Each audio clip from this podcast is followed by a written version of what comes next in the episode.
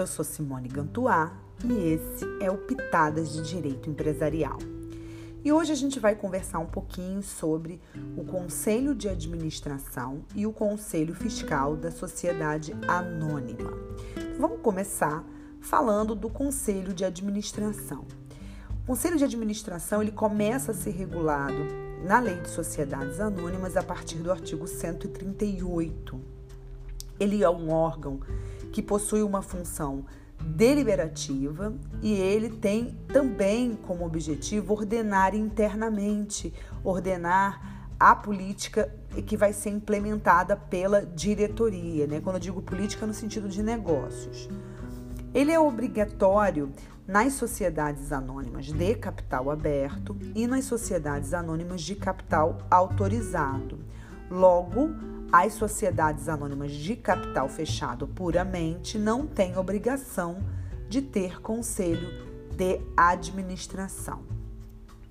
A composição da, do conselho de administração é, é feita por, apenas por pessoas naturais. Não é possível que o membro do conselho fiscal seja pessoa jurídica. Os membros do conselho de administração eles são eleitos é, pela Assembleia Geral e os seus membros eleitos têm competência para eleger e destituir os diretores a qualquer tempo. Isso está previsto lá no artigo 142 da Lei de Sociedades Anônimas. Apenas para lembrar, porque eu já falei sobre isso em outro podcast, para a eleição do conselho de administração é possível usar a prerrogativa do voto múltiplo, né? Então, não lembrar, né, tá lá no artigo 141 da Lei de Sociedades Anônimas. Como o conselho de administração ele forma um colegiado, ele é, é, é por óbvio é um órgão composto de vários membros Quantos são esse mem esses membros? Por força normativa, eles têm que ter no mínimo três membros e esses, é, e obviamente o estatuto vai ter liberdade de colocar mais membros do que somente esses três. Eles vão se reunir é, periodicamente, justamente para poder cumprir as suas obrigações é, institucionais ou seja, orientar em, não, em sentido geral e amplo os negócios da companhia, bem como acompanhar, fazer o acompanhamento e a fiscalização da atuação dos diretores na implementação dessas orientações. O estatuto, ele pode conferir ao conselho poder para dentro de um limite autorizado deliberar sobre emissão de bônus, ações e também poderá, é, na companhia aberta, deliberar sobre emissão de debêntures não conversíveis em ações e até sobre debêntures conversíveis em ações, ou seja, se o estatuto permitir. E por que, que eu estou falando isso tudo para vocês? Porque, por mais que a gente tenha uma série de atribuições que, num primeiro momento, seriam é, é, competência da Assembleia, existe uma certa plasticidade dentro do estatuto para que você delegue algumas coisas para o conselho de administração e assim dar mais agilidade para o exercício dessa função. As competências do Conselho de Administração estão descritas e elencadas no artigo 142 e especificamente eu chamo a atenção é, do inciso oitavo, que atribui ao Conselho Fiscal o poder de autorizar, obviamente, se o estatuto não dispuser em sentido contrário, a alienação de bens do ativo circulante, a constituição de ônus reais, prestações de garantia e obrigações a terceiros. Claro que isso também pode ser atribuído à diretoria ou à própria Assembleia, como a gente pode ver da própria redação do dispositivo. Mas eu chamei a atenção dessa atribuição porque ela muitas vezes permite a assunção de obrigações, porque o, a garantia é uma forma de permitir a assunção de algumas obrigações ou contração de alguma, de alguma dívida, e isso é um passo, às vezes, muito importante para é, execução de políticas negociais e o órgão adequado para ajudar nesse intento é o Conselho de Administração como órgão orientador. Então, agora vamos falar um pouquinho do Conselho Fiscal. O Conselho Fiscal está regulado a partir do artigo 161 da Lei 6404 e ele também é, é um órgão da sociedade que tem por função principal fiscalizar os membros da administração da sociedade. Então, ele acompanha a atuação da empresa com, a, com o objetivo de verificar se os procedimentos adotados são regulares, se os negócios realizados são regulares. Ele, ele emite opinião sobre o relatório anual dos administradores e as suas é, demonstrações financeiras.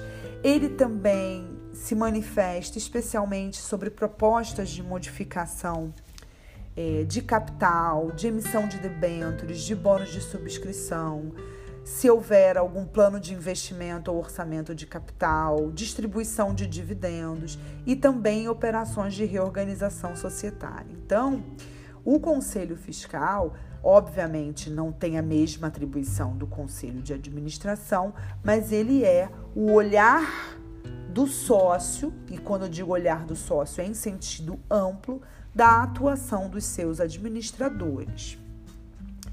Para o exercício das suas funções, a gente faculta ao conselho a prerrogativa, a gente não, né, a lei, faculta ao conselho a prerrogativa de solicitar é, aos administradores esclarecimentos, informações, e eles têm a função de denunciar por qualquer dos seus membros é, ou ao conselho de administração é, e assembleia também erros, fraudes, crimes que eles vierem a descobrir. As suas atribuições estão discriminadas no artigo 163. Né? Uh, os, os deveres e responsabilidades do conselheiro fiscal são as mesmas que são atribuídas aos conselheiros da administração e também aos diretores, conforme dispõe o artigo 165, lembrando, obviamente, que não há um não dá um match exato, né? Porque o objetivo o âmbito de atuação de cada um desses órgãos é diferente e isso faz com que as responsabilidades sejam é, precisam precisem ser inter, interpretadas de forma um pouco diferente num caso ou no outro. Um conselho fiscal tem no mínimo três e no máximo cinco membros, é, igual número de suplentes, e eles são eleitos sempre em Assembleia Geral. O artigo 162 da Lei de Sociedades Anônimas, ele, ele estabelece um perfil dos requisitos e dos impedimentos que são aos quais estão suscetíveis os membros do Conselho Fiscal. E basicamente, para a função de conselheiro fiscal, não basta ser uma pessoa idônea que não tem os impedimentos é, que são normalmente dispensados aos administradores. Ele precisa ter um knowledge, né? ele precisa ter um conhecimento, ele precisa ter uma experiência. Até porque é muito difícil para um administrador que tem a função de procurar pelo em ovo, que é basicamente isso que um fiscal faz, ficar procurando furo por aí, se ele não souber onde procurar. E se você não tem experiência, você não sabe nem por onde começar para achar a solução ou achar o problema para vir a solucionar. Então, por isso que a lei vai exigir do conselheiro fiscal uma qualificação e uma experiência. Isso está estampado assim, claramente é, no artigo 162 caput. E para a gente finalizar esse breve podcast sobre o Conselho de Administração e o Conselho Fiscal, é, o artigo 163, parágrafo 4, letra A, é, permite que os acionistas preferenciais sem direito a voto ou com voto restrito e os minoritários que representem pelo menos 10% das ações com direito a voto é, garante a eles o direito de elegerem em separado, em deliberação em apartado, é, um membro de, Conselho Fiscal. Isso aqui é para garantir a preservação dos interesses dessa classe minoritária, porque alguém precisa é, ser os olhos dele com mais atenção. E eu queria chamar só mais uma, mais uma atenção que todas as atuações, seja do Conselho de Administração, seja do Conselho Fiscal, por serem órgãos colegiados, eles têm como resultado a formação de uma vontade interna para exteriorização dessa vontade. Então, para eu denunciar uma fraude, o conselho precisa deliberar que vai informar essa fraude. Então, isso acontece também no conselho de administração. Então, é importante que nem sempre é, o voto no sentido da denúncia vai prevalecer, por exemplo, estou né? dando um dos exemplos. Então, aquele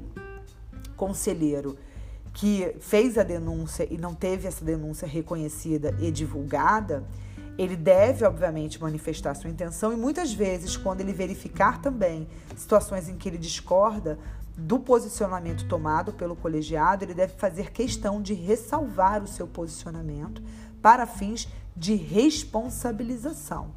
Ok? A gente no próximo podcast vai conversar um pouquinho sobre a responsabilidade dos administradores, mas isso é um papo para um outro podcast. Até lá. Tchau!